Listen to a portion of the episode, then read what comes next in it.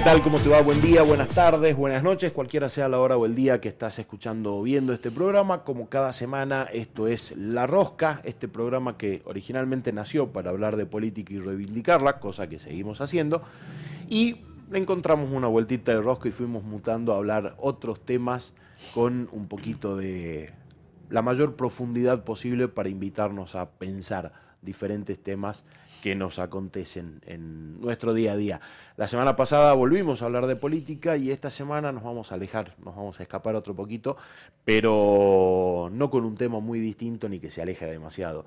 Eh, vamos a hablar, esta semana vamos a hablar de educación y es un tema que no se va a agotar en este programa, seguramente vamos a hablar eh, de otros porque el sistema educativo es muy complejo, no solamente hablamos de Salta, hablamos del país y de buena parte del mundo.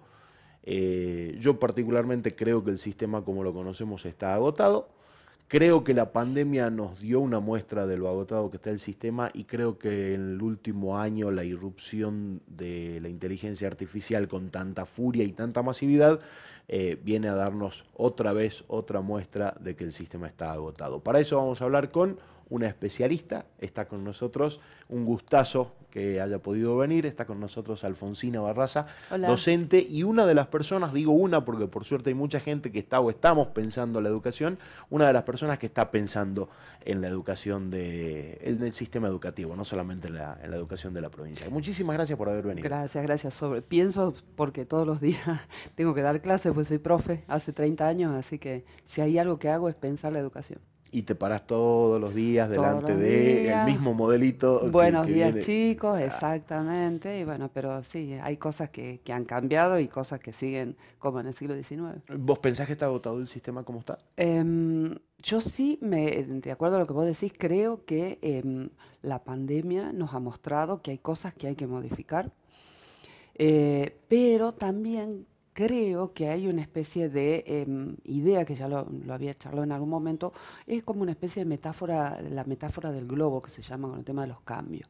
Es decir, la gente eh, medio que se, sube a determinados caballos de cosas como por ejemplo las tecnologías y es como que se infla, se infla, se infla y, y después se vuelve a lo mismo de antes. En el caso de la pandemia, ¿qué nos pasó? Nos dimos cuenta todos que eh, mucha gente no manejaba la tecnología, los profes, los maestros, eh, en las casas, la gente no se manejaba con cuestiones básicas como por ejemplo el correo, el correo electrónico.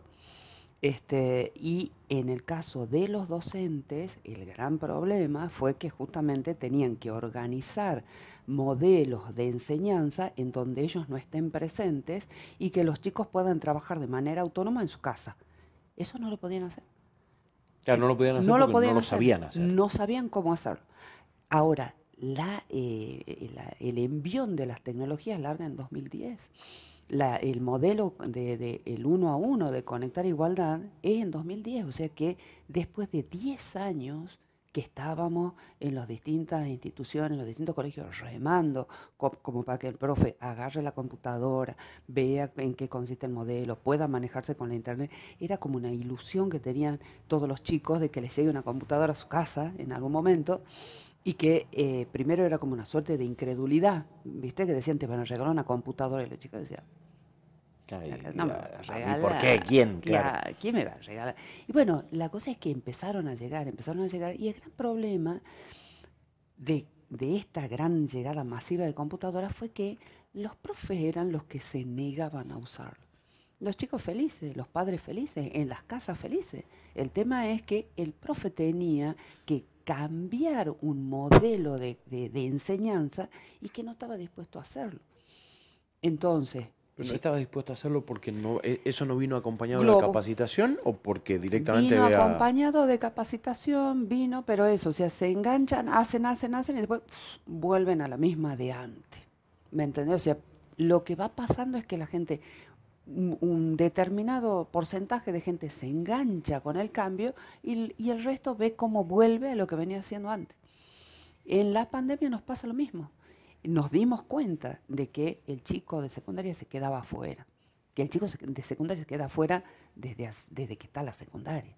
La mitad de los chicos del, que entran al primer año se recibe. El resto del chico entre segundo y tercer año se queda fuera del sistema. Y como es eh, recién desde 2006 obligatorio, es como que al, los padres, acá en las ciudades es mejor, digamos, más tranqui, pero en el caso del campo, el chico deja, la, porque tiene que ir a trabajar, la, la chica se embaraza o los incorporan al mundo del trabajo y no pasa nada. No pasa nada. Entonces, bueno, nosotros sabemos que el secundario tiene 10.000 deudas, tiene miles de problemas. La pandemia viene y asienta ese problema y muestra de que buena parte de los chicos no estaban aprendiendo. No estaban aprendiendo y el modelo de enseñanza no estaba funcionando. Entonces le decimos, bueno, usa la computadora, esa computadora que hace 10 años que te estamos diciendo que la tenés que usar para mejorar la calidad de la enseñanza, no la está usando recién empiezan a enganchar en los correos electrónicos, empiezan a dejar de usar el del hijo, el del marido, empezar a ver cómo se hacía una clase por Zoom, empezar a armar consignas que no sea lee el siguiente texto y contesta 10.000 preguntas que le hacían a los pobres chicos. Estoy hablando de secundario, ¿no? Sí, sí. Este, entonces, bueno, se enfrascó todo el mundo en esta movida de las apps, los Zoom, las cosas para poder mejorar. ¿Y qué está pasando ahora? volvimos al viejo sistema. claro, porque ahí había dos problemas. Uno es el desconocimiento en el uso de las tecnologías y el otro es el acceso a conectividad y al uso de las tecnologías. Digo, la pandemia también mostró falencias en la necesidad de accesibilidad que hay eh, de, conectarse, ¿no? Familias completas que tenían un solo dispositivo y era padre, madre, dos hijos, eh, no tenían datos, viendo de dónde pedían internet eso sumado a, los maestros que no tenían idea de qué es lo que estaba pasando, nos hizo freno y vuelta para atrás. Sí, sí, sí, sacudida, nos dimos cuenta. De todas maneras, en la ruralidad, eh, las cosas se manejan con tiempos distintos a los nuestros de, la ciudad. ¿sí? Em, sí, sí estaba la gente acostumbrada, o el maestro rural, está acostumbrado a dejarles un material y volverlos a ver después con la cosa hecha, digamos. El, el, la forma de trabajo no era tan, tan radicalmente opuesta a el hecho de por ahí te veo, estamos en la clase presencial, pero en otros casos no podés venir o estás haciendo otra cosa y tenés tarea para hacer en tu casa y, al cuando ya nos encontramos de nuevo al tiempo, hiciste esto, nos podemos corregir, o sea, eh, y nunca hubo conectividad en las zonas rurales y la gente aprende de otras maneras. En las zonas rurales lo que pasó, eh, lo que pasó mucho también son cuestiones muy particulares, ¿no? Pero mm. eh, en las zonas rurales lo que pasó es que la mayoría de las escuelas o muchas son albergue, entonces los chicos tienen garantizada, además de la enseñanza, la, comida. Y eso empezó a, faltar con la escuela cerrada. Sí, sí, sí. la, escuela como un componente extracurricular o extra educativo. Social. Social fue, fue muy compleja. Eh, también moverse en ese ámbito, tratar de salir de ese ámbito. Totalmente, totalmente. En el, nosotros tenemos la, idea a partir de, los 2000 eh, en adelante de que de recuperar la centralidad de la escuela como el lugar, el mejor lugar donde el chico puede estar.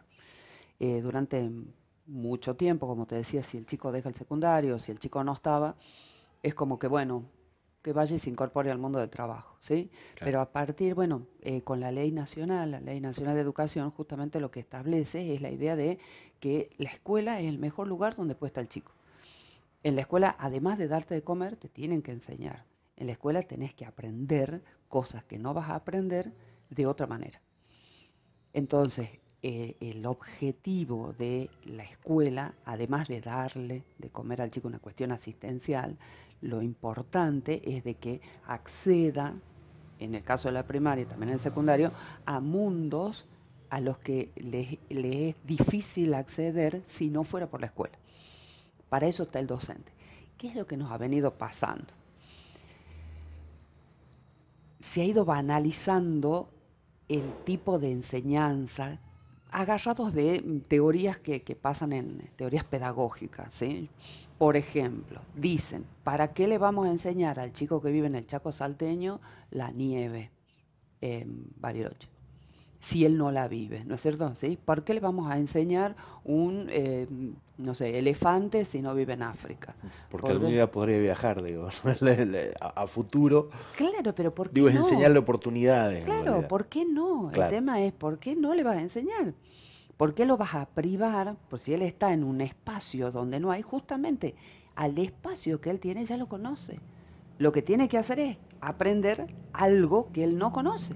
Claro, esa discusión se está dando hoy incluso con, eh, no tenemos que poner escuelas especialistas en cuestiones mineras en la Puna, es decir, ¿por qué no en el Chaco? Claro. Claro, claro, siempre ha sido lo mismo. O sea, la idea de, bueno, los ubicamos en este lado porque en este lado hay minas. Los ubicamos allá porque están cerca del mar. Claro, para que no salgan más de ahí, digamos. Exactamente. Entonces los estás reduciendo. Ese es el problema, reducirlo porque vos eh, pensás de que solamente les va a servir por, por, el entorno.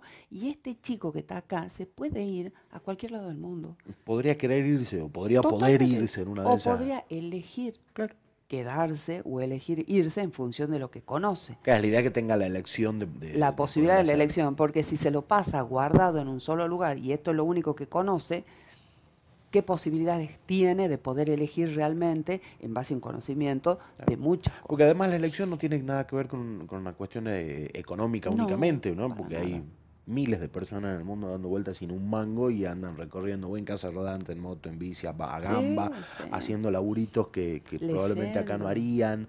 Digo, tiene, tiene mucho más que ver que la cuestión económica y, el mérito. Totalmente, totalmente. Sí, sí, sí. Bueno, eh, te decía leyendo, o sea, uno se puede ir sentadito leyendo. Se puede ir a cualquier otro lado. Tener, acceso también a literatura. Ahora, el problema que yo le veo a la mm. educación, además, digo, no le veo mm. muchos problemas, pero creo que eh, uno de los grandes problemas es que tiende a igualar. Eh, y son todos iguales. Y nosotros no somos iguales, ninguno es igual a otro, desde habilidades físicas, intelectuales, motrices. Las eh, inteligencias son distintas. Alguien, la inteligencia emocional, digo, alguien puede estar más vinculado a las artes liberales, alguien puede estar mucho más eh, vinculado a la cultura, pero la escuela no, no busca y no pone foco en las habilidades individuales. Es todos a la misma chatura. Exacto. Bueno, ¿qué es lo que ha ido pasando?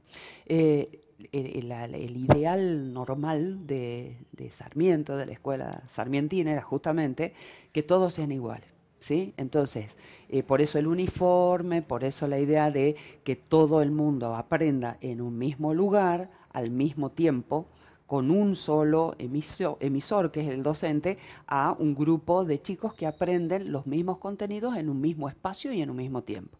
¿Sí? Las nuevas tecnologías lo que han ido mostrando es que justamente uno puede aprender a distintos ritmos. Claro. Que los chicos no son todos iguales, y que de hecho lo que dice el profe, que también es, ahí ya te hago un paréntesis, lo que dice el profe no es necesariamente lo que vos entendés o lo que entiende la otra persona, digamos, o sea, el contenido nunca es homogéneo. Claro, digo, hay una distancia grande, claro, miles de cosas. Entonces ya nos dimos cuenta, hay un autor que se llama Flavia Terigi, que dice, bueno, en realidad lo que nosotros tenemos que trabajar son eh, las trayectorias, y esas trayectorias de los alumnos son trayectorias que son disímiles, dice, son distintas. Un chico puede entender más matemática que lengua. Y entonces, y si, entendiendo más matemática que lengua, tiene determinadas habilidades que no tiene para comunicarse o, para expresarse este, a través del arte, por ejemplo. ¿sí? Ahora, eso en la escuela todavía es un problema porque la escuela sigue tratando de homogeneizar. Claro, por eso tenemos las pruebas aprender que, te pretende igualar a todo el mundo. Son homogenizadoras. Matemática, lengua y todos tienen que saber lo mismo y vos decís, no pueden. cumpa yo para las matemáticas, soy un desastre, pero escribo muy bien. Sí, hay teorías Tengo habilidades físicas que, que... Claro, y lo mismo, bueno, uno ha ido viendo de que hay teorías que han ido cambiando. El tema es que como estamos dentro de una estructura, como estamos dentro de la estructura que es el recreo, las dos horas de clase, el recreo, las horas de clase, es bien difícil para el docente pensar en algo que sea superador de los 45 minutos o de los 80 minutos. eso es un problema.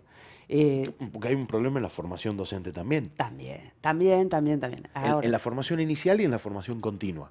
Digo, ahí hay dos, dos, problemas. Exacto, exacto. Bueno, eh, qué manera de ver problemas. En todos lados, en todos lados, estamos complicados. este, mm, a ver, en el caso de esta, esta intención homogeneizadora, uno también ha sido educado de manera homogeneizadora. Ah, claro. Entonces, es bien difícil cuando uno va a, trabajar, uno enseña ahí, en, uno aprende en el profesorado, ¿no es cierto?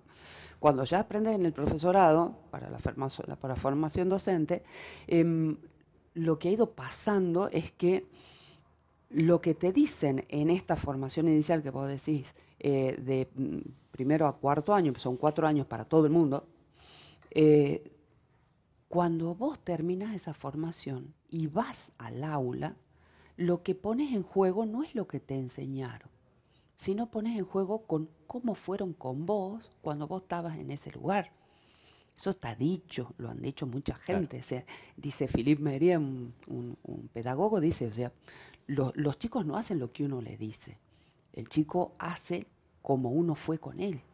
Aprende comportamientos, aprende actitudes. No es no vayas y sé bueno, sé democrático, sé eh, di la verdad. Y resulta que el profe te tiene sonando, te, toma algo que no te, eh, no te enseñó, es, duro, es arbitrario. Eh, o sea, eso es lo que aprende. Y no, sabe manejar las individualidades, ¿no? Porque vos tenés eh, pibes que son mucho más inquietos, que, son más inteligentes, terminan más rápido y son y los, tenés el chico que te está molestando. Lo tenés el chico molestándote en el aula. Entonces, Porque se aburren. Obvio. Digo, pues el aula aburre hoy. Hoy, aburre hasta el más sumiso.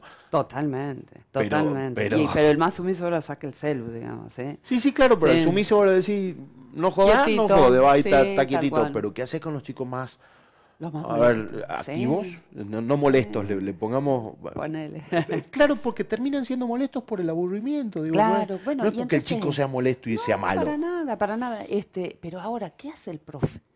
El profe no pone en juego los cuatro años de formación docente. El profe pone en juego lo, cómo fueron con él.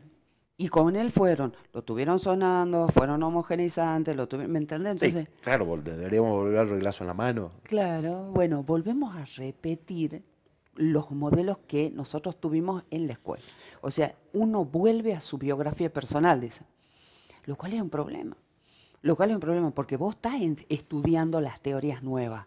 El tema es que cuando tenés que pararte frente a un curso de 30 chicos, de los cuales 28 son activos, y entonces empezás a agarrar lo que vos puedas, digamos, de, de lo que vos tenías en la cabeza, de cómo eran los comportamientos de los profes con vos cuando te portabas mal.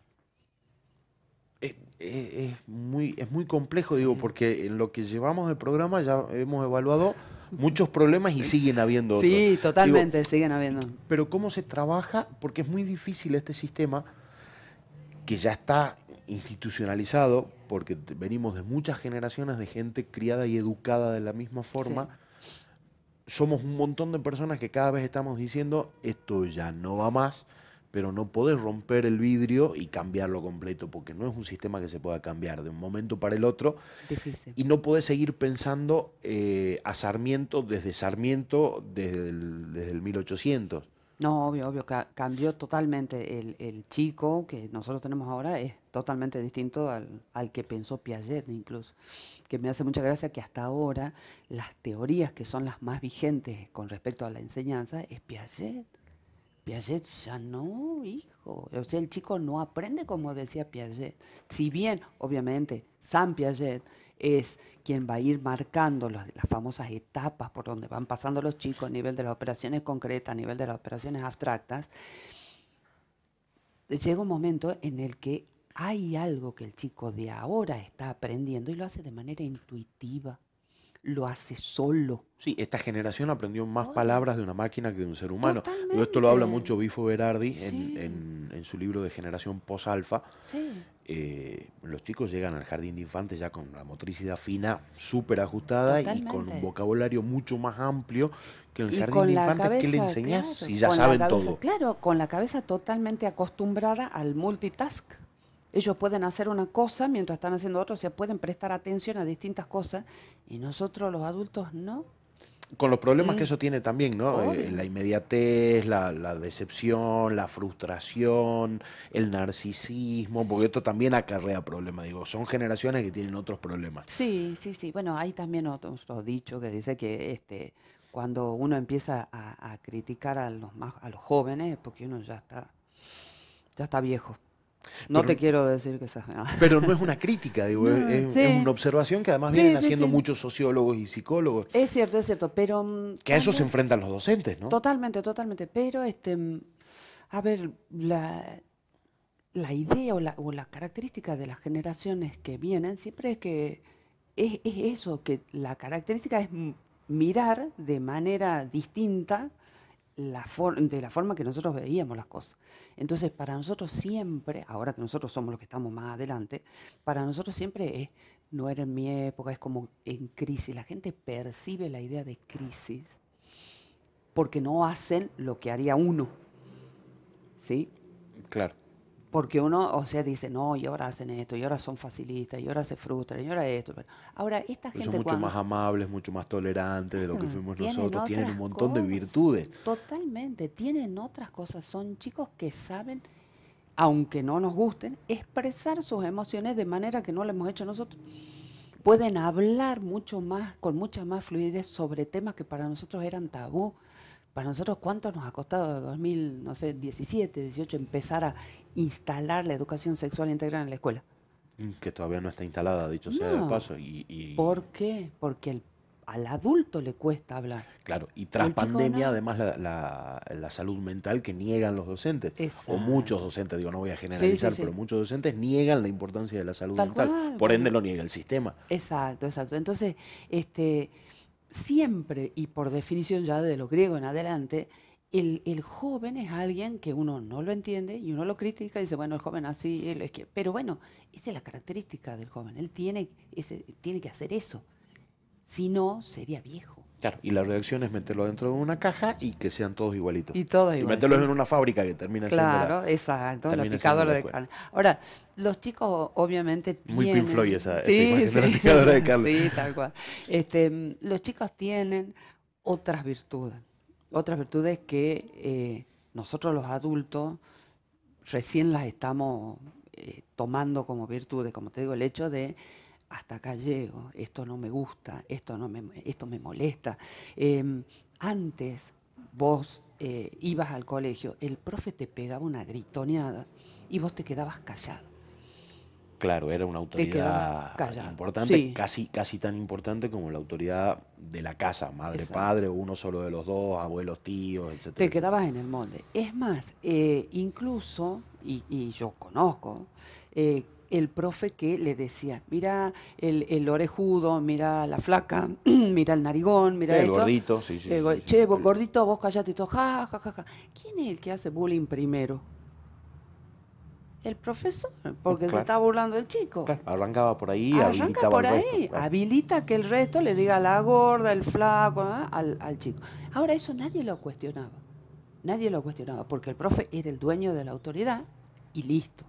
La otra vez, colega mío, viene, este, le dice el changuito. le Perdón, estaba mal, sin embargo no se cuestionaba. Para Digo, nada, no, obvio, obvio, obvio, porque era una cuestión de que la autoridad estaba metida dentro del docente y puede hacer lo que se le dé lo la que gana. se le dé la gana. Claro. Entonces, como te decía la otra vez, el chico viene, le pide permiso al profe, el profe le dice que no para ir al baño y el chico nomás sale. Pero no sé si es que no escuchó qué pasó, pero el chico sale. Entonces después viene y el profe dice, no, debe ser, como, no sé, como González, que parece que es sordo, que no entendió, que no tenía que salir. Ja, ja, ja, los chicos. Claro, bueno, sigamos con esto porque González, que bueno, pobre, no escucha, bla, bla, bla, bla. ¿Qué hizo González? El profesor me humilló delante de mis compañeros. Le dijo a los dos padres. Me humilló delante de mis compañeros, me hizo sentir mal. El profe, muy atinado, le, mm, se arma toda la movida, ¿no es cierto? Los, los padres piden la cabeza del profe, que antes eso no pasaba, ¿sí? Piden la cabeza del profe para comérselo crudo. Y hacemos reunión todo lo demás y el profe dice, eh, no pensé que, se iba a sentir mal. Sinceramente, es- eran bromas a los que nosotros estábamos acostumbrados a hacer. Claro, que, estaban mal, pero estaban acostumbrados y ahora ya no está bien. Digo, nunca estuvo bien, nada más que ahora no se admiten. ¿Por qué? Porque el chico dice, me humilló, me sentí mal, me hicieron esto, cosas que antes no pasaba. Vos te comías la humillación el resto de tu vida. Tenías ideas o cosas que te habían pasado en la primaria y en la secundaria que la pasaste pésimo. La pasaste pésimo con tus compañeros, con tus profesores, te humillaron y vos te quedabas ¿Viste? Porque eso formaba parte del folclore de la escuela. Ahora no. No le podés decir eso al chico porque no corresponde. Claro, así, fueron criando gente rota. Digo, nos fuimos criando gente rota. Y acostumbrados a callarnos, aunque no nos guste, callarnos que, nos, que se burlen de nosotros. ¿Viste? Todo ese tipo de cosas que uno está recontra acostumbrado. Este chico no. Entonces cuando vos decís, bueno, ay, ahora es de cristal. Bueno, pero está bien. Claro, la burla a la generación de cristal, que, es, otra burla, digo. Exacto, claro. pero es un chico que no te va a dejar pasar ese tipo de cosas, por ejemplo. A mí me parece válido. No, no, a mí me parece súper sano. Me parece que tiene que ser así, que siempre debió ser así, pero bueno, hoy, hoy está siendo de esa forma. Digo, ¿y cómo hacemos para empezar a cambiar esas cosas? Digo, están cambiando, claramente vienen cambiando, pero el sistema sigue estando anquilosado eh, lo más rígido posible y sin tratar de flexibilizar todas estas cuestiones de las que venimos hablando. Em, bueno, hubo un intento en 2015, eh, se hace la, em, esta, este plan que se llamaba Secundaria 2030, que tenía como cuatro ejes y el primer eje se llamaba eh, la organización de los aprendizajes. Y la idea de, de organizar los aprendizajes era pensar no, o sea, romper el modelo de la materia tradicional, lengua, matemática, sino tratar de que los profes hagan proyectos integrados, que se llaman, ¿sí? Entonces, vos trabajabas no sobre los contenidos, sino sobre las capacidades que querían que los chicos desarrollen. Entonces, por ejemplo, capacidad comunicativa, resolver problemas, aprender a aprender, eh, pensamiento crítico, esas son las capacidades. Entonces vos decías, bueno, ¿Cómo hago para trabajar la capacidad comunicativa? Desde lengua, desde economía, desde inglés, desde educación física y entre todos hacemos un proyecto integrado. No estaba mala la idea. No estaba mala la idea. ¿Cuál es el problema? Que vos tenés que superar el horario mosaico. El horario mosaico que es dos horas de lengua el lunes y dos horas de lengua el jueves. Después dos horas de matemáticas, cinco horas, ¿me entendés? Entonces el horario mosaico es insuperable no hemos encontrado alguna alternativa al horario mosaico. Entonces, si vos habías planteado este, este trabajo interdisciplinario, multidisciplinario, por proyectos integrados, que todos los profes de secundaria lo hemos tenido que tratar de pensarlo, el problema es que si vos tenés que romper el horario mosaico, tenés que ver, porque además en el horario mosaico, el profe de secundaria, yo tengo dos horas acá en un colegio, después salgo corriendo, me voy a zona sur, después salgo corriendo, me voy a la católica, después salgo corriendo, me voy a hacer. ¿Cómo lo acomodás? Claro, el drama de, el drama de los docentes. Exacto. El, el otro drama de, para que el sueldo rinda, tenés que tener muchas Miles horas. de horas, exactamente. Entonces, bueno, se pensó en que eh, se podría que el profe trabaje, y concentre en un, solo, en un solo grupo de colegios que sean más o menos cercanos físicamente y que se les den horas pagas para que prepare los proyectos integrados con sus compañeros, con sus pares. No funciona. ¿Por qué? Porque necesitas un presupuesto súper inflado de horas pagas en donde el profe no esté frente a cursos, sino que esté con sus compañeros preparando proyectos. Bueno, el otro problema que tiene la educación es que parece que siempre se está discutiendo salarios. Cuando, cuando aparece la discusión de la educación, se discute salarios y los ítems que no los entiendo. Yo tampoco. Yo, no, sé cuánta gente hay que me pueda decir yo sé de qué se trata. yo sé leer un recibo de sueldo docente. Me parece que no mucha. No, no, no. pero parece que la discusión se muere ahí. Mm. No es que esté mal, digo. Eh, eh, es muy bueno que haya una discusión salarial docente porque el docente tiene que estar bien pago etcétera, etcétera, etcétera, etcétera. Pero parece que muere ahí y no se está discutiendo otra cosa. Tal cual, tal cual. Y este, hay muchos, hay muchos eh, profes cuando, cuando aparece el tema del paro y ese tipo de cuestiones, eh, que, te, que dicen eso, o sea, no no puedo, eh, yo no voy a dar clase porque los salarios son malos, porque los chicos no vienen bien alimentados a la escuela, porque no están dadas las condiciones, porque, bueno, entonces, bueno, uno entiende eso, hay una cuestión material básica que es necesaria y que es fundamental. Sí, docente que lucha también está enseñando. totalmente, totalmente, y, y, con lo que uno no puede estar en desacuerdo. ¿sí? El tema es que eh, si uno tuviera que esperar a que estén dadas todas las condiciones para poder enseñar, no va a enseñar nunca. No, cerremos todo, claro. Claro, no vas a enseñar, o sea, yo voy a esperar a que me paguen bien, voy a esperar a que no se nos caigan los techos, voy a esperar.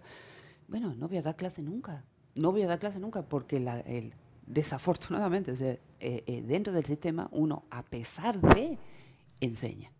No, porque te enfrentas con la sábana corta del Estado. Digo, no es que eh, el 100% de los docentes tienen razón, ni toda la política tiene razón. Hay momentos en que se nota cierta intransigencia en la política y en la dirigencia docente en la negociación. No está bueno que se te caiga el techo encima, no, está bueno que te haga frío o, mucho calor. no está bueno, pero se puede negociar. Son cuestiones que se pueden negociar. Y no es lo mismo ser docente en Salta, en Jujuy, en Tucumán, porque los salarios son totalmente distintos. Tampoco en el campo en las ciudades. Claro, no, no, porque además los tiempos son diferentes, ¿no? Digo, en, el campo no tenés tanto apuro porque no te tenés que ir a muchas escuelas porque no hay, En, las capitales o en las grandes sociales tenés que andar dando vuelta de un colegio al otro, dos, a la mañana, dos a la tarde, para después bancar que venga alguien y te diga, tienen tres meses de vacaciones. Claro, los fines de semana y toda la movida. Claro, como si los fines de semana no te la pasarías corrigiendo, y preparando las clases de, la semana que viene. Pero eh, eh, en, esa, en esa complejidad volvemos en el sistema. El sistema es muy, muy complejo de, ir destrabando mm. cosas a ver a dónde lo modificamos. Quizás esa complejidad hace que todo vuelva a estar como estaba. Globo. ¿Qué es lo que te digo? Globo, ahí vamos, de nuevo, de, al principio. O sea, lo desmenuzamos y volvemos. Globo, sí, este, ha sido, por lo menos, cuando, cuando empezó esta, esta idea de tratar de acomodar eh, los aprendizajes de otra manera, em, estaba, estaba interesante la propuesta, pero además esto significaba que también tenías que evaluar de otra forma.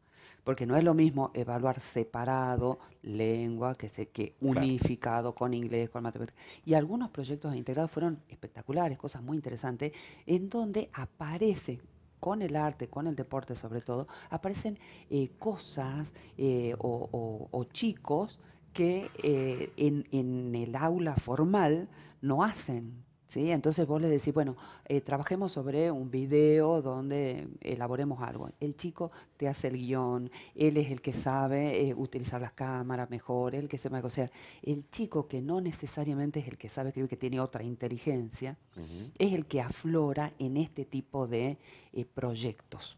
Estaba bueno lo de los proyectos. El tema es que no se puede sostener si vos no lo acompañas del cambio estructural de este de eh, superar este horario mosaico, por lo menos en secundaria.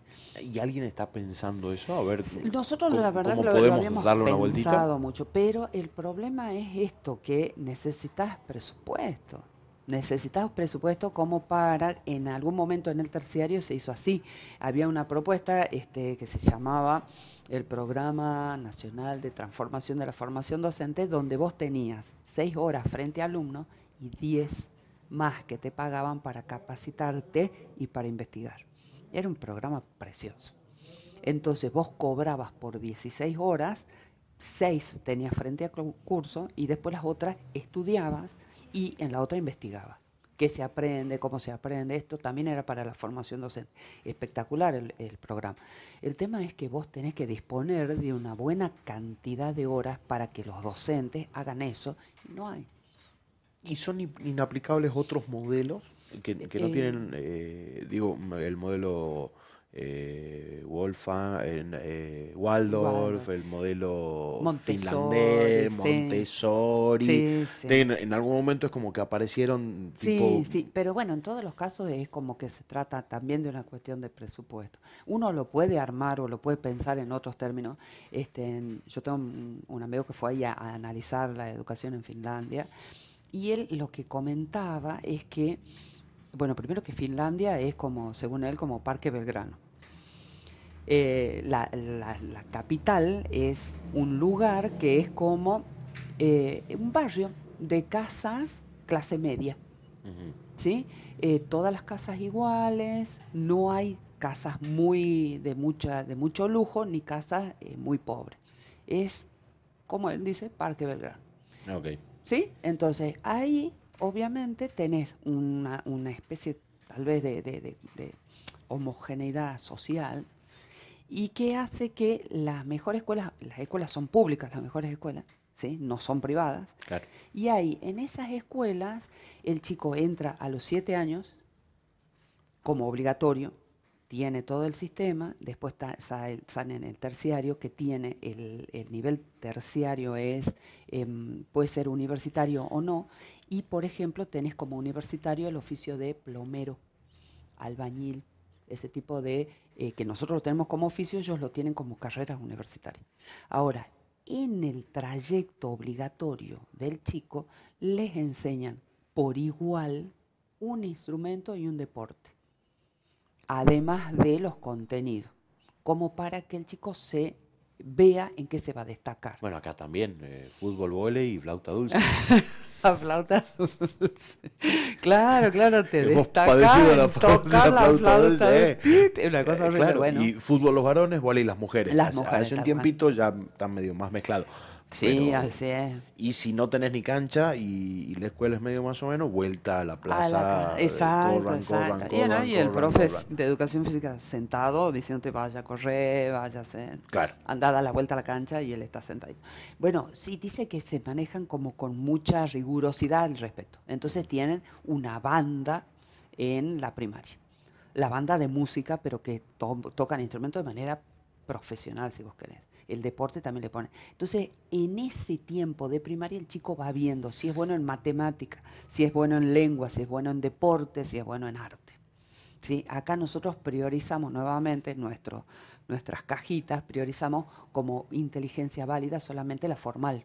Claro, y que sean todos iguales. Y que sean todos formamos en la primaria igualito para que en la secundaria salgan y los que no van encajando los vamos sacando. Claro, vamos viendo qué hacemos con los rebeldes, tiramos de oreja y, Exactamente, qué es lo que decimos, qué es lo que hace el profe. En, ese, bueno, lo que decía él, tampoco, decía mi amigo, es tan increíblemente distinto, ¿sí? Nada más que, bueno, tienen un buen sueldo, los, los docentes tienen un reconocimiento, los este, finlandeses pagan eh, sus impuestos de manera muy rigurosa, eh, tienen como que, mm, mirá la, frase, me, decía, él dice, para ellos es más, eh, más castigable el no pagar impuestos que la violencia doméstica, por ejemplo. Vos tenés, ¿sí? Hay otra cabeza también ahí, porque los casos de violencia son bastante menos que los que tenemos aquí, que estamos, que estamos en emergencia hace muchos años y no eh, podemos salir de la, emergencia. Que también, bueno, qué es lo que planteábamos hace rato con el tema de la ESI, o sea, vos decís, bueno, tenemos que poner eh, eh, ESI. ¿Quiénes van a ser los profesores? Tenemos que poner educación emocional. ¿Quiénes van a ser los profesores? Tenemos que poner educación financiera quiénes van a ser los profesores. Ese es el problema. Porque vos decís, bueno...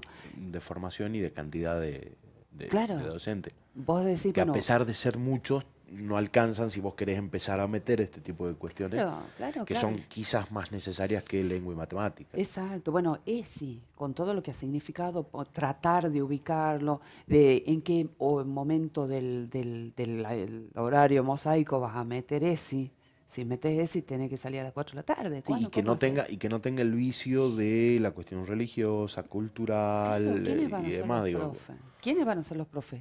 ¿Un psicólogo? ¿Cuántos psicólogos tenés? ¿Un médico? ¿Qué médico va a querer ser docente? Eh, la maestra eh, común, el profe común como yo, ¿qué, qué conocimiento tengo yo de, educación sexual? No, y tenemos otro, otros condicionamientos también, insisto, el no tener un Estado laico nos condiciona un montón de cosas a que los contenidos sean mal impartidos. Exacto, bueno, porque vienen condicionados. Eh, junto, cuando fue toda esta movida, este, también eh, es cuando se saca la educación religiosa de las escuelas y recuerda que nosotros teníamos un terciario de formación de maestros de religión. Claro. Y teníamos supervisores de religión. Y teníamos 8.000 maestros de religión, de los cuales la maestra de religión era la que sostenía la familia. Y vos no le podés decir, ya no enseñas religión, se termina la religión y vos te quedás afuera. Te quedás afuera del sistema. Religión católica. Religión católica. Porque ahí quedaron afuera eh, ateos, agnósticos, musulmanes, judíos, totalmente, totalmente. Claro, a lo que voy es que nosotros teníamos una estructura con gente ocupada y con un sistema en donde, como te digo, el supervisor de religión. Sí, sí, claro. Tenías el terciario de ciencias sagradas raro, ciencias sagradas, pero era el terciario de ciencias sagradas. no es una ciencia, pero está bien, esa ya es otra discusión. Otra, otro problema, bueno, pero ahí el Monseñor Tabela, entonces vos tenías ahí también gente trabajando en el Tabela, en el terciario, y estás, o sea, un montón de gente que está ocupada ahí, y estás produciendo profesores de religión, y esos profesores de religión ya la curia los tenía para acomodarlos dentro del sistema educativo. Y entonces llega el momento que decir, bueno, no, no vamos a enseñar qué hace contra esta gente. Bueno, que enseñen ESI. No, claro, no. no. Claro, no, no hay forma. No, no, había, no había forma de que enseñen ESI. No hay... Eh, claro, claro, claro. Ve, o sea, Digo, hay forma de que enseñen, pero no bien, porque vienen condicionados. Claro, claro, totalmente. Bueno, hay una cuestión ahí como estructural. Entonces, ¿de dónde sacar la gente? ¿De dónde sacar la gente? Entonces, cuando, cuando vos lo pensás en términos del sistema, vos estás diciendo, bueno, el problema es para atrás, la formación docente. Y en la formación docente, bueno, el problema es para atrás es que salen mal del secundario. Y cuando vos los, tenés en el secundario, es que no han aprendido a leer en la primaria. Y cuando están en la primaria, uh, no han aprendido a jugar. No, claro, porque además ya venían mal comidos, digo, seguimos yendo para atrás, para atrás, para atrás. Para atrás. Yo creo, pensando en todo lo que venimos hablando, que probablemente el sistema empiece a cambiar solo a partir de algunas nuevas generaciones que ya se eh, eh, entiendan de manera más amable al resto. Digo, también hay una comunidad educativa y cuando hablamos de comunidad nosotros nos estamos centrando solo en docentes y alumnos, mm. pero la comunidad incluye también los padres, el barrio, la política, los directores. Eh, digo, directores, la, la, la, política metida dentro del sistema educativo, que es la que decide finalmente, la que toma las decisiones. La recuperación de las horas, los, sueldos, y etcétera, etcétera. Digo, hablando de sistema como comunidad, en, en, algún momento va a tener que, va a tener que cambiar, porque son, son los pibes los que los vienen, los que ya lo vienen cambiando desde adentro que son los pibes los que modificaron que los, docentes no hagan bullying, que son la pandemia los llevó a que los docentes se tecnologicen. Hoy van a estar todos felices porque las pruebas a aprender con la inteligencia artificial las haces en 30 segundos y te sale, te sale muy bien 10 felicitados. ¿Qué está pasando en una de las universidades de Salta que dijeron, ay, mira qué bien que estamos aumentando las calificaciones y están todos haciendo tarea con chat GPT. Tal cual, tal cual. El tema eh, por ahí es que hay como una mirada catastrófica, ¿no es cierto?, sobre este tipo de, tecnología. Em, si vos lo, tomas como tomas las tecnologías en general, yo soy una, convencida de que la tecnología acompaña, ¿sí? no, no, no, soy de las que piensa que eh, la tecnología lo es todo, las nuevas tecnologías, y tampoco la que dicen, bueno, saquen, dejen el celular, dejen todo porque está todo mal. Porque en realidad, como dice Ciro, te tocó el tiempo que te ha tocado. Vos estás con gente que tiene un dispositivo electrónico en su bolsillo de donde puede acceder a la información que sea. Y vos no le podés decir, bueno, a mí no me gusta la tecnología, esconde el celular.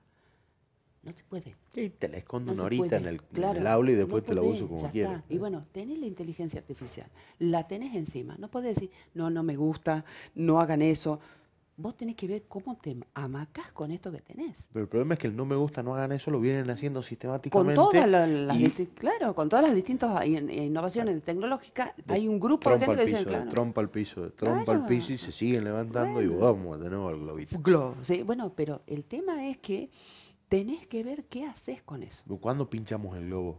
Para que no se vuelva a armar más, alguien lo tiene que hacer. Claro, bueno, por ahora vemos que funciona el globo. Este, en el caso de la inteligencia artificial sirve. ¿Para qué? Vos, por ejemplo, tenés la posibilidad con el chat o con cualquiera de los complementos que tenés de, Google, em, te ayudan a comprender la lectura. Vos tenés el texto grande y hay chicos que a ese texto grande les cuesta entenderlo no lo casan, no lo entienden. ¿Qué es lo que vos pones? Lo pones en el chat y el tipo te lo hace más sencillo. A eso lo podés leer.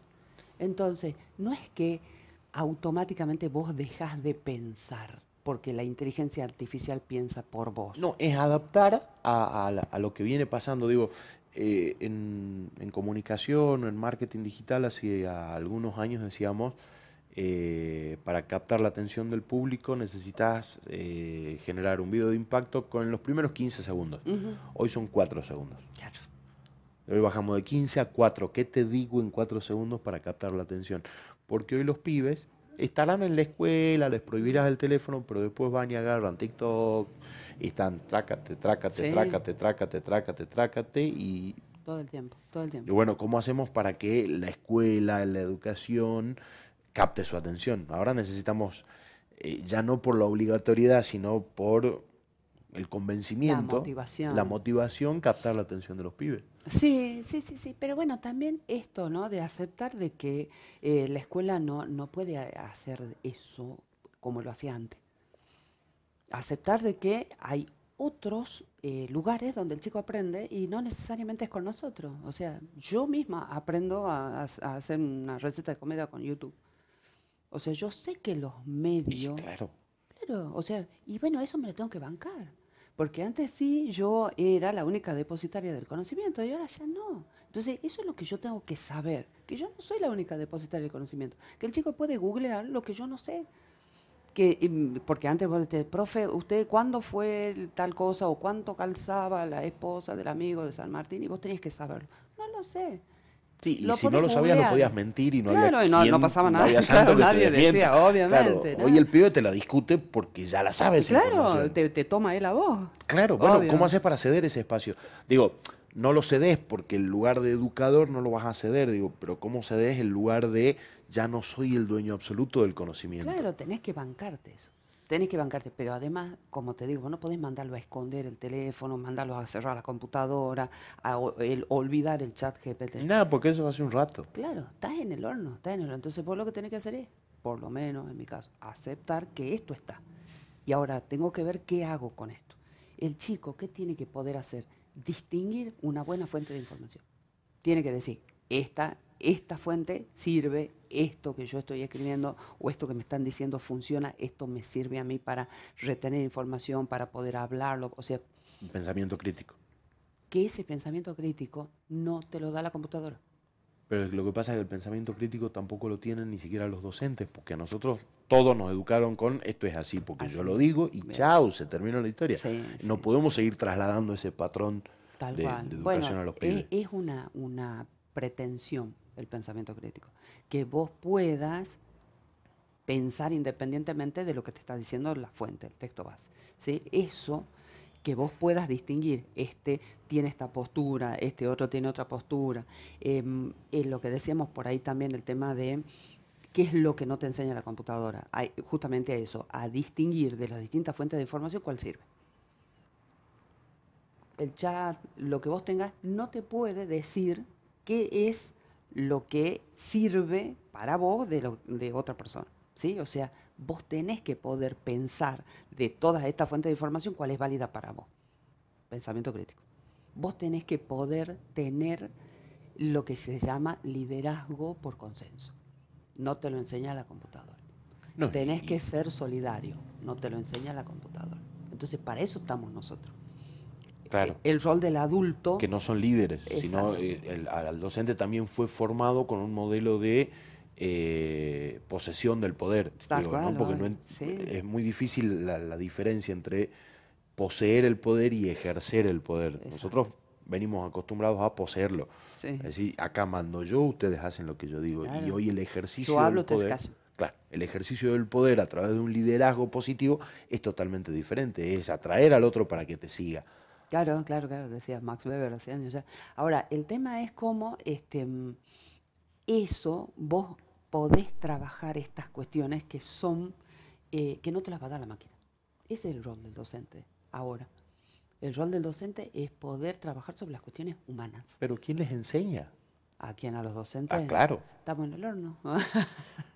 en la, en la Porque volvemos al problema casi original, que es la formación, La formación docente. Sí, sí, sí. La, formación para que sea docente y la formación continua para que se siga capacitando mientras ejerce Exacto, su exacto. docencia. Y ahí el problema es que los profes de la formación docente están para atrás, son porque es la gente... Están otro paso atrás, otro están anterior. más- sí, están Claro. bastante más atrás porque, bueno, es gente que está en lo más arriba del sistema, son los más viejos. Claro, son los que formaron, eh, se formaron así y siguen formando así a, la, Claro. a N cantidad de generaciones. Claro, claro, claro. En las universidades y en los terciarios, ¿no? No vamos a decir que en la universidad tenés gente que tiene 70, 80 años enseñando. O sea, gente de esa edad que está Sí, sí, claro. ¿sí? En- Bueno, porque tienen, se pueden jubilar hasta mucho más, más tarde que dentro del sistema público. Está bien, el señor sabe mucho, está bárbaro, pero correte, déjale lugar a alguien, que sea un poquito más joven. Pero el problema es que el más joven lo mismo llega y Sí. tiene lo mismo este sistema, este es lo que tiene que enseñar, porque también tenés una currícula que tenés que cumplir. Vos tenés que enseñar todo esto, lo tenés que enseñar en, e- en este tiempo. Sí, esto no significa, ta- ta- yo, yo lo entiendo, pero si fuera tan así, no tendríamos avances. No tendríamos eh, avances en las tecnologías, en las enfermedades, en la ciencia. O sea, si todo se repetiría tal cual, si todo fuera eh, que el, el viejo es el que impone su mirada y que los jóvenes quedan atrapados. No es así. No es así, porque pese a todo, a que nuestro sistema es feo, es malo, no, no, no, todo lo demás, tenés gente que encuentra vacuna para el HPV. Tenés gente que encuentra vacuna contra determinadas cosas. O sea, los conocimientos igual avanzan. Sí, claro, o sea, la- la- todos los avances salieron de este sistema De este educativo sistema también, de digo, sí, sí, sí, por supuesto. sí, y, a- y esto también, el expresar y los genios salieron de acá también, de- Claro, del, del claro, mismo con sistema. escuelas feas, con, con docentes, de- iba a decir de mierda, no sé si se dice malas palabras. Este, Sí, de acá se bueno, dice lo que o sea, tenga con- ganas de decir. Bien, o sea, con todo esto, igual tenés gente que, que apuesta a que el chico desarrolle sus capacidades, tenés gente que apuesta a que eh, el, el distinto se destaque por ser distinto, tenés gente, otros, por supuesto, que lo tienen recontrazonando, que lo... lo- Pero me da placebo eso igual, ¿no? Eh, Ah. está todo roto, pero a pesar de todo, podemos seguir así porque a pesar de todo, Y vamos a seguir, y vamos a seguir así. Yo no lo... No creo o que... sea, estamos como al principio, ¿no? Arrancamos diciendo, Globo. el sistema educativo está, claro, el sistema educativo está agotado, llegamos al final y dijimos, el sistema educativo está agotado. Está agotado. Y ahí nos vamos a quedar porque no, no- veo que, Este, salvo excepciones, no veo que haya una salida macro o, o estructural o que haya un por cambio más profundo. yo, sinceramente, por ahora no veo, no veo que eh, hay, un, hay un pedagogo que se llama Ken Robinson, es un inglés, y él dice que las escuelas no necesitan una evolución, sino necesitan una revolución, que vos tenés que cambiar radicalmente, ¿sí? Acaba de pasar a ser mi mejor amigo ese señor. No Eh, lo Ken conozco, Robinson. pero voy, voy con esa. Sí, Sir Ken Robinson se llama. Y él dice, este, hay unas charlas muy bonitas, dice que las escuelas matan la creatividad. Entonces, este, bueno, él apunta a que dice que la escuela no tiene que ser con una educación estandarizada para gente igual, sino que dice que la tarea no sea industrial, donde uno saque todo de forma, sino que sea de la tarea del agricultor, dice, que haga florecer los talentos individuales. Eh, y para eso, dice él, tiene que haber, por ejemplo, currículum personalizado que dependa, que ese currículum personalizado pase por las inquietudes de cada uno de los distintos alumnos. ¿Cuál sería el problema? Presupuesto y recurso humano. Exacto. Es, es re buena la idea de él. Es re buena la idea, pero el tema es que vos tenés cursos de, yo tengo 36, 38 chicos. ¿Cómo hago para levantar en cada uno los este, inquietudes individuales? ¿Cuánto me deba? Y eso tengo en un curso. Y tengo 500 alumnos durante la semana. Después, la semana siguiente, de vuelta, 500 alumnos. Entonces, este, para mí... 500 realidades De diferentes. cada, una de con otra. 500 familias, con 500 situaciones, etc. Entonces, si bien es necesaria la revolución, que le- la evolución ocurre, y con la evolución también se cambian cosas. lo diría Darwin, ¿sí? A la larga queda el, el hombre, que es la clave del mono, ¿viste? Como dice Marx. Pero ahora, esto es un resultado de un conjunto de cambios, chiquito, chiquito, chiquito, chiquito, y que se ha ido adaptando a lo que ha ido pasando. No sé si es lo mejor, pero no es que es como antes, no es que estamos monos, estamos en otro lugar y que nos ha ido llevando este cambio chiquito, la adaptación, este cambio chiquito, la adaptación. Probablemente haya ajustes revolucionarios, pero dentro de semejante sistema, con tanta gente involucrada, con tantos años para atrás, me parece que es bien difícil de que uno diga, bueno, ahora me pongo eh, los políticos que se pongan los pantalones, bueno, yo voy a cambiar el sistema. Si vos tenés la plata, tenés los recursos, tenés la, voluntad política y tener la voluntad de la gente que lo haga, perfecto. Por ahora. Capaz que no haya mucha voluntad tampoco de hacerlo, aunque tengas la plata, ¿no? Porque no es algo sencillo de hacer tampoco, ¿no? Por supuesto que no es fácil. No, no es ¿Y si probamos mm. poniendo escuelas para desaprender? terminamos el secundario y antes de la universidad tenés un año de una escuela para desaprender todo lo que aprendiste y ahí vamos a tu, a tu propia capacidad. Eso lo decía Octavio Paz en México. Está bueno. Yo creo que en el trabajo, en el primer trabajo, uno desaprende. O no, no te encontras con algo que no tenías eh, planificado en tu vida y sí, eso pasa mucho en, la, en el modelo educativo universitario, ¿no? Que, no te, te, enseñan tu profesión, pero no te enseñan a ejercerla. Exacto. Después llegar y te das así con Exacto. la bueno, cara ahí está, el claro. paredón y decir, ¿y qué, hago todo lo que, claro, ¿qué hago con todo lo que me dijeron? Sí, bueno, ahí estás desaprendiendo. Me parece tu primer año de, de, docencia o tu primer año de ejercer tu profesión, desaprendes todo lo que te han dicho que iba a funcionar y tenés que empezar a ver que eso no es lo que pasa en la vida real. Al menos pudimos pensarlo. Sí, sí. Luego, pues, la, idea, la, idea, de esto era pensarlo y sumar un poquitito más de gente que, que trate de pensar con nosotros a ver a dónde, a dónde vamos. Será, o sea, yo no soy este amiga de pensar que el cambio radical es posible. ¿Es deseable? Sí, pero no sé si es posible en estas condiciones. Y si no es posible en estas condiciones, yo ¿qué tengo que decir? No, voy a esperar a que llegue el cambio. O laburo. No, porque para cambiar también hay que generarlo al cambio, hay que laburarlo al cambio. Hay que laburar. Y yo dentro de esto tengo todas estas condiciones. Hay cosas que funcionan, cosas que no, cosas que me gustan, cosas que no. Chicos que me caen bien, chicos que no. Pero yo a pesar de eso tengo que enseñar. Porque para eso estoy, para eso me pagan. Y entonces mi objetivo y mi obligación es que este chico tenga una determinada cantidad de conocimientos en marzo y en diciembre salga distinto. En diciembre salga distinto. Y en abril ya es distinto, de hecho. Sí, sí, sí. Está. Pero bueno, esa es la obligación mía. Y, pero que eso distinto sea mejor. Lo ideal es que sea mejor. Entonces, bueno, si yo tengo que esperar a que estén, como te decía, si tengo que esperar a que estén dadas todas las condiciones, no voy a arrancar nunca. ¿Qué puedo hacer? ¿Me voy a quejar? ¿Me voy a quejar? ¿Me voy a quejar? No, bueno, esto me levanto todos los días diciendo, bueno, esto me va a funcionar. Y vos, vos has visto, o sea, la característica de los docentes es eso, que vos renegás, renegás, renegás, renegás, viene algunito con alguna, una buena respuesta que tenés en el día, en la semana, y te dice, profe, eh, a mí me parece que tal o tal cosa, y vos decís, oh, vidito, Ahí está. le quiere dar un beso y dice, bueno, para esto es lo que yo vengo haciendo esto durante tantos años, valió la pena éxito solo que te dice una frase interesante, que te dice algo lindo, que dice que vos le dijiste algo y que él lo fue, lo chequeó y era así, o algo que te haya traído y te muestre, mire, profe, esto hizo por lo que usted me dijo, ya está, quedaste hecho. Sos feliz. Y acá la termino. Gracias por haber venido.